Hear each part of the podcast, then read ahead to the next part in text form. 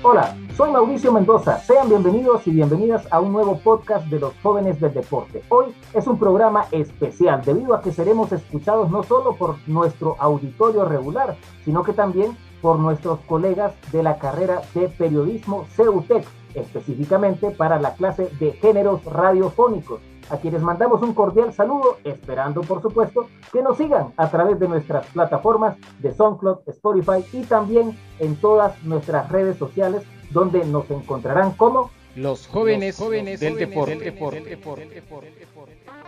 Y ahora sí, junto a este buen clásico musical que producción me tiene de fondo Johnny B. Good de Chuck Berry, entramos en materia deportiva y de actualidad, analizando el regreso de los aficionados de fútbol a los estadios en nuestro país.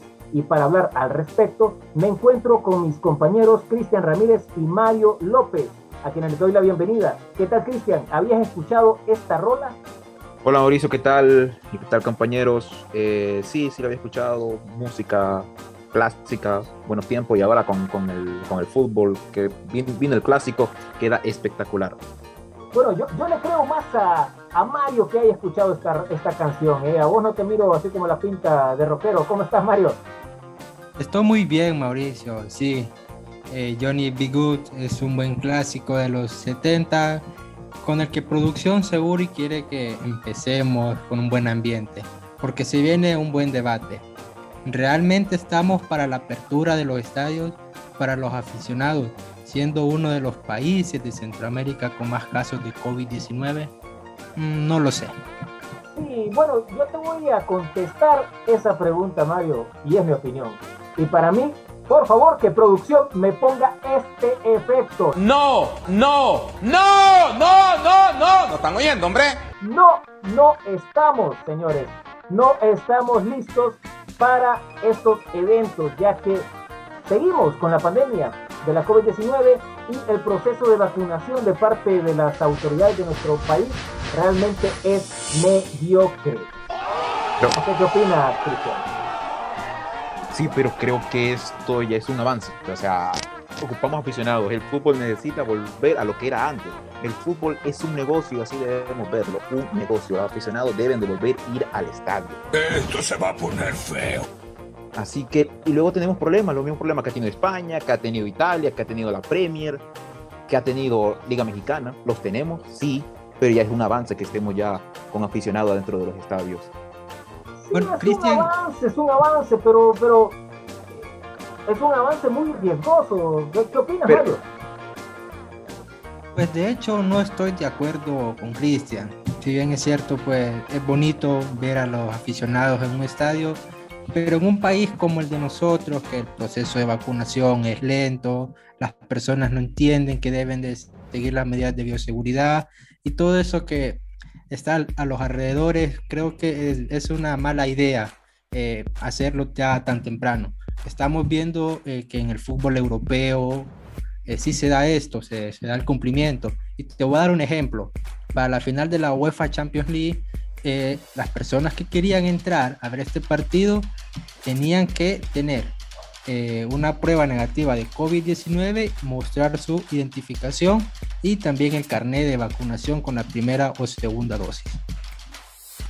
Vamos, pero estás hablando de un evento internacional. Por ejemplo, ahora para las eliminatorias rumbo, rumbo a Qatar, eh, FENAFUT hará un procedimiento muy similar a ese de que, hizo, que hizo UEFA. Por ahora sin Ajer y los equipos están al menos reacomodando y debemos verlo como un gran avance eh, dentro de nuestro fútbol y dentro de nuestra sociedad. Varios negocios ya ya se han ya se han abierto, ya están otra vez funcionando y el fútbol, porque no, debemos otra vez seguir adelante. Como se dijo al principio de la pandemia, debemos acostumbrarnos a estos tiempos, debemos acostumbrarnos a vivir con el virus. Sí, mira, Cristian, es un debate eh, que nos toca, ¿verdad? La pasión futbolera, pero también hay que recordar que, bueno, eh, el fútbol es lo más importante de lo menos importante. Es una frase de, de Valdano que realmente te hace, te hace recordar que el fútbol, si bien es muy importante en la vida del hondureño porque es la válvula de escape a todos los problemas. Sin embargo, hay que, hay que tener ciertas, ciertas medidas Mauricio, pero, de seguridad y no Mauricio, estamos en condiciones para, Mauricio, para Mauricio, la pero, a los aficionados. Sí, dime. Mauricio, pero ¿de qué viven los equipos? Viven de ingresos. ¿Quién les da esos ingresos? Patrocinadores y público. Sí, pero, pero como dice Mario, qué bueno hubiese sido que la apertura del Estadio Nacional de Tegucigalpa, como en todos los estadios, hubiese sido de gente completamente vacunada. Alguien en el portón hubiera dicho, por favor, muéstreme ese carnet de vacunación. Ok, pero ya Sinajer se está comunicando con varios clubes, por ejemplo, con el Olimpia y el Motagua se estaba comunicando por un por un problema que tuvieron porque ellos dejaban entrar muchos aficionados. Ahora se está haciendo un poco más controlado, ¿entiendes? Pero ya se está haciendo ese trabajo. Estamos trabajando bajo el proceso, en el mismo proceso estamos trabajando. Bueno, yo estoy de acuerdo con Mario. Si, si yo, mira, tampoco quiero parecer que me contradigo. Yo estoy contento de que los aficionados vuelvan a los estadios, pero yo lo que miré era acumulación de personas y más adelante vamos a escuchar cómo los aficionados eh, respondían, ¿verdad? ante la apertura del Estadio Nacional y las medidas de bioseguridad que iban a implementar, que la verdad dentro del estadio no existieron. Bueno, es que Cristian no solo lo mires en el ámbito económico, o sea, como lo dije, eh, aquí es donde los clubes, la Liga Nacional, se deben de sentar a reunir y hablar. Ok, hagamos esto. Y esta es una buena, una buena idea que te voy a proponer hagamos una campaña de concientización hacia la población hondureña. Está, si quieren entrar a ver, a disfrutar un partido de fútbol, está bien, estas van a ser nuestras restricciones. Traer el carnet de vacunación y presentar su identidad. ¿Qué haces con esto? Que las personas eh, se vayan a vacunar y el índice que nosotros tenemos ahorita de vacunación se alce, se eleve y así pues todo gana. Las personas se vacunan, las personas vuelven a los estadios y vuelven a disfrutar de este espectáculo. Ok, yo estoy de acuerdo con tu idea, me parece eh, una gran opción. Y no dudo que, eso, que, es, que esa idea que estás proponiendo la vayan a implementar. Lo que sí te digo es que se está trabajando en un camino que por ahora es la idea de llevar otra vez el público al estadio. Esa idea la van a aplicar y de hecho, como te decía, la van a aplicar ahora para las eliminatorias en el Estadio Olímpico Metropolitano cuando juegue la selección. Así que muy seguramente va a ser aplicada en los partidos de Liga Nacional. Desafortunadamente, ahora no, pero creo que en, esto, en este torneo, al menos la mitad, al menos en la jornada 8 o jornada 10, ya se debería implementar esa idea que estás proponiendo. Ok, entonces, ¿qué les parece, Mario? Disculpa que te interrumpa, ¿qué les parece, Mario y Cristian, si escuchamos las declaraciones que nos brindaron algunos aficionados afuera del Estadio Nacional Tiburcio, Carías, Andino, y luego seguimos con este debate. Están escuchando, los jóvenes del deporte podcast. Estoy como aficionado del Club Deportivo Motagua. ¿Su nombre, hermano? Rodrigo, Rodrigo, ¿qué se siente, don Rodrigo, el volver al Estadio Nacional después de dos años de inactividad? Eh, creo que es una actividad que los hondureños no... Es, una, es un hábito, creo, y en realidad creo que no tenemos la coordinación de manejar la, distancia, ¿verdad? pero nos emociona, nos olvida.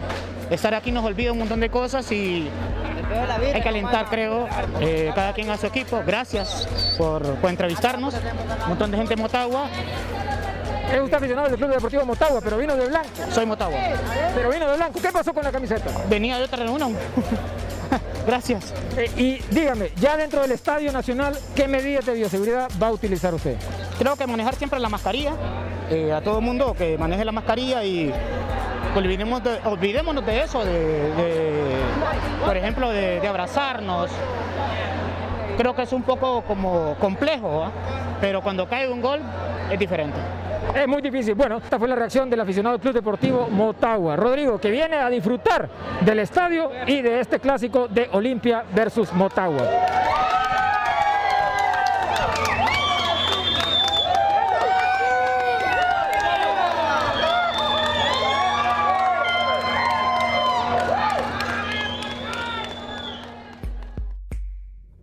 Regresamos, ya acabamos de escuchar las declaraciones de algunos de los aficionados del Club Deportivo Motagua y Olimpia, quienes de manera muy emocionada nos comentaron de que están felices de regresar al Estadio Nacional.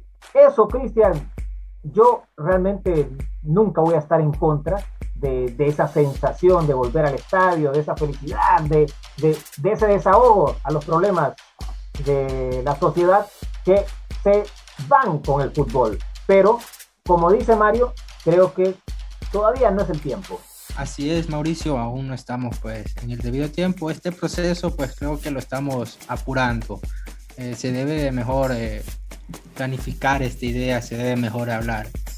Te lo digo, o sea, yo como fanático del fútbol me emociona ver a las personas celebrando los goles, gritando el, nombre del equipo, es bonito, pero eh, como te lo digo, hay muchas cosas, esto puede generar más bien más casos de COVID en el país y ya tenemos hospitales, clínicas, triajes llenos. Así que, eh, no sé, ¿verdad? A mi punto, estoy feliz, pero a la vez como que veo más las consecuencias que esto puede traer. Cuando el país estaba en confinamiento, se habló de una reapertura. Mucha gente pensó lo que ustedes estaban pensando. O debemos volver a confinamiento porque es la solución para evitar más casos. Pero debemos vivir en un país o en una sociedad, en un mundo realista y decir, debemos adaptarnos a vivir con el COVID, debemos aprender a vivir con el virus, o sea, o sea usar medidas de bioseguridad, luego aplicar el, distanciamiento, pero volver a nuestras actividades diarias. Cristian, pero estuviste en el reportaje, en estas entrevistas, y viste que no había ningún distanciamiento social en las filas. Ah, ok, ahora vamos. Oh, ah, ok, pero ahora también echémosle culpa a Copeco. Copeco tampoco estaba fuera del estadio, no había alguna autoridad que dijera, vamos, un poco de espacio. De acuerdo. ¿Entiendes? Ahora es un problema desde la institucionalidad de arriba. O sea, aquí es un problema que pasa desde siempre. Eh, Copeco, podemos, podemos decir también la policía, para, para darle seguridad a la, a, la, a la institución de Copeco. ¿Entiendes? Esto sucede por, digamos que se diría un dominó. Una institución ayudando a otra, pero no sucede. ¿Entiendes? No podemos pedir a, un aficionado de que, que acate órdenes cuando su institución o sus eh, dirigentes, sus autoridades no, no las hacen o, no dan el ejemplo. ¿Entiendes? O no hay un guía al menos. ¿Entiendes de lo que te hablamos? Este es un tema demasiado grande. También las instituciones deben involucrarse. Entonces volvemos a lo mismo, eh, Cristian, no estamos listos para esto, porque la sociedad ya no tiene una cultura en donde va a acatar las órdenes que se le dan, porque si ni nuestras autoridades hacen eso, peor vas a ver un aficionado diciéndole a otro aficionado, hey, ponete el cubrebocas, hey, usa gel, hey, tenemos que tener dos metros de distancia. Entonces volvemos, caemos a lo mismo, no estamos en nada. Bueno, de hecho, escuchábamos en las declaraciones de uno de los aficionados que las medidas de bioseguridad que iba a utilizar dentro del Estadio Nacional era nada más el uso de mascarilla y evitar, digamos, los abrazos ante, ante un gol o ante un festejo, cosa que es imposible, imposible muchachos. los aficionados se dejan llevar por la euforia y desafortunadamente este país todavía no tiene ni siquiera el 3% de su población vacunada. Es inaceptable que se permita la acumulación de personas en este tipo de eventos. Yo estoy de acuerdo, que vuelva la economía, que vuelvan los aficionados, pero sí el Estado brinda las medidas de bioseguridad correspondientes. Bueno, es un, es un debate donde habrá, donde habrán opiniones cruzadas, opiniones encontradas. Eh, para mí sí es, importante volver a escuchar esos cánticos de, las aficiones, de los aficionados dentro del estadio. Un gran ejemplo fue este partido de Olimpia Motagua que dos aficiones rivales, dos barras rivales que han sido desde siempre, se pudieron eh, comportar a la altura y vimos un buen partido. ¿Entiendes? O sea, la gente quiere volver al estadio. La gente de Honduras, aficionados hondureños, quieren volver ir con la familia al estadio. Desafortunadamente, eh, como ustedes dicen, y es cierto, vivimos, estamos todavía en una pandemia, en un virus que es muy peligroso, pero sigo manteniendo mi posición. Debemos adaptarnos, debemos aplicar medidas de seguridad. ¿Entiende? O sea, pero también piensen ustedes, ¿cómo le dicen a un barrista, a un aficionado que es sangre azul, que es limpista de corazón, que no puede abrazarse con alguien en un gol? ¿Entienden? Entonces, aquí es donde se meten las autoridades, aquí es donde eh, la Liga Nacional, FENAFUT, debemos estar mejor preparados. Debemos ir trabajando en ello. Y debemos ayudarnos entre todos, gobierno, FENAFUT, COPECO, policía, Secretaría de Salud. Vamos, eh, el fútbol es una empresa que da mucho dinero y en Honduras mucho más. Mauricio decía al inicio, el hondureño vive y come fútbol, respira fútbol. O sea, el fútbol es un negocio y debemos de cuidarlo o debemos saber cómo trabajarlo. Bueno, ya que hablas del partido de Olimpia versus Motagua, ¿qué les parece Mario y Cristian si pasamos a una breve pausa comercial de parte de nuestros patrocinadores?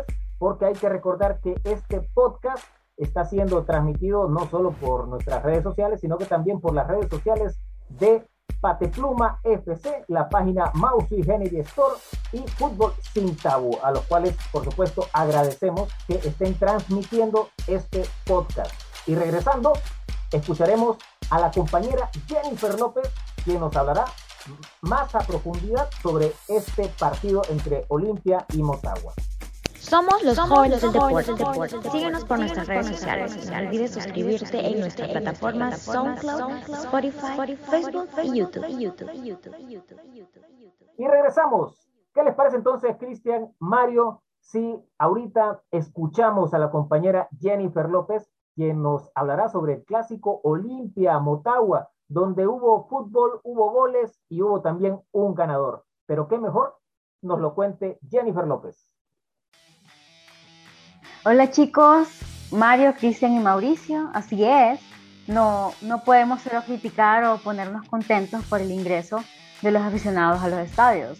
Así como vos lo mencionaste, Mauricio, hubo fútbol, goles y un ganador en el clásico capitalino número 15, entre las Águilas Azules del Motagua y los Leones Blancos del Olimpia, donde se volvían a verse las caras de los dos técnicos argentinos que han protagonizado una de las grandes rivalidades del fútbol hondureño. Claramente estamos hablando de Pedro Troglio y Diego Martín Vázquez. Ambos equipos sin duda nos dieron un auténtico partidazo digno de un clásico nacional y en un día donde fue de júbilo porque la afición después de más de dos años volvía a las gradas de Coloso Capitalino y así fue el ambiente en la previa.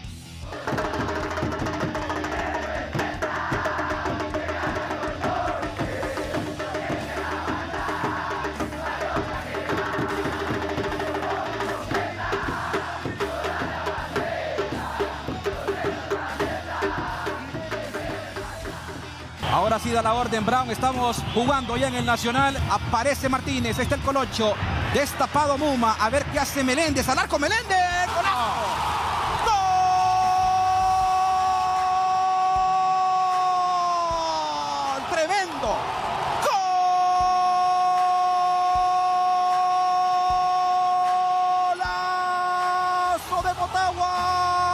Apareció el animal para pegarle así de derecha, para ponerle en el fondo, para ponerse a ganar y darle la ventaja a Motagua con un zapatazo de distancia. Una de las figuras del partido, Meléndez, pone a ganar a las Águilas.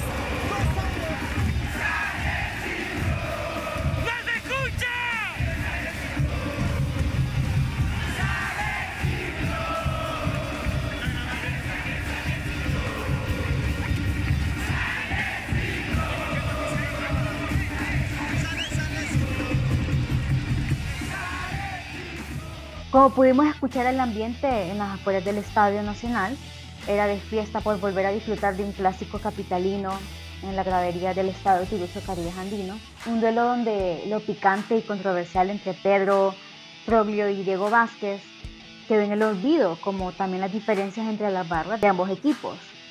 Eh, por lo tanto, este juego será conmemorado por el día que la afición volvió a los clásicos y donde ambos clubes se dedicaron a jugar fútbol y claramente nos brindaron un auténtico partidazo digno de ser llamado el Superclásico Nacional, porque el 3 a 2 a favor del Motagua, pasó a segundo plano y lo que importó en esta ocasión fue el buen comportamiento, pero sobre todo, y lo más importante también, toda la alegría de la gente de volver a ver a sus equipos de sus amores. Chicos, regreso con ustedes. Gracias, Jennifer.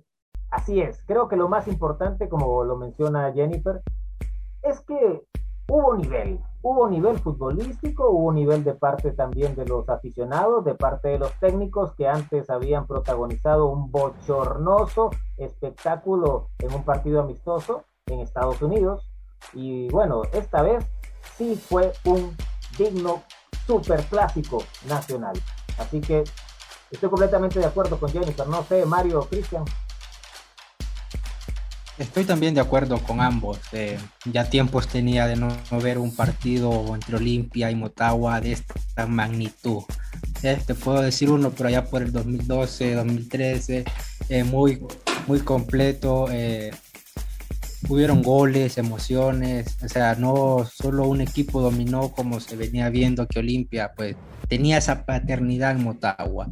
Eh, Diego Vázquez ha reconstruido este Motagua, le ha cambiado la cara y se vio, te puedo decir que en el amistoso y en el de la jornada eh, pasada. Eh, estoy pues muy satisfecho por los resultados, por el buen partido. No pude esperar más porque de verdad fue extraordinario ver al Olimpia, ver al Motagua, ver a la afición, estoy muy feliz también en esa parte y el fútbol que ambos demostraron. Esperemos que lo mantengan y sigan así por el resto del torneo, porque si siguen así estos equipos, el nivel de competitividad eh, subirá en los otros equipos y eso hará, hará que el torneo sea más atractivo. Por primera vez, bueno, no es algo tan común que todos estemos de acuerdo en algo, pero esta vez va a ser la excepción. Estamos de acuerdo todos de que. Deja, dejan, aplaudir, dejan aplaudir eso, Cristian. Qué lindo que estemos todos de acuerdo. ¿eh? Bravo, por fin. bueno, bueno, no hay que acostumbrarse tampoco. Las cosas buenas suceden pocas veces. Bueno, eh, sí, para mí me parece que el Olimpia y el Motagua nos brindaron un buen partido de fútbol. Creo que eh, Pedro Troglio y Diego Vázquez se comportaron a la altura también. No hubo no hubo daños, no hubo peleas, no hubo eh, enfrentamiento entre barras, entre aficionados, y eso podemos aplaudirlo.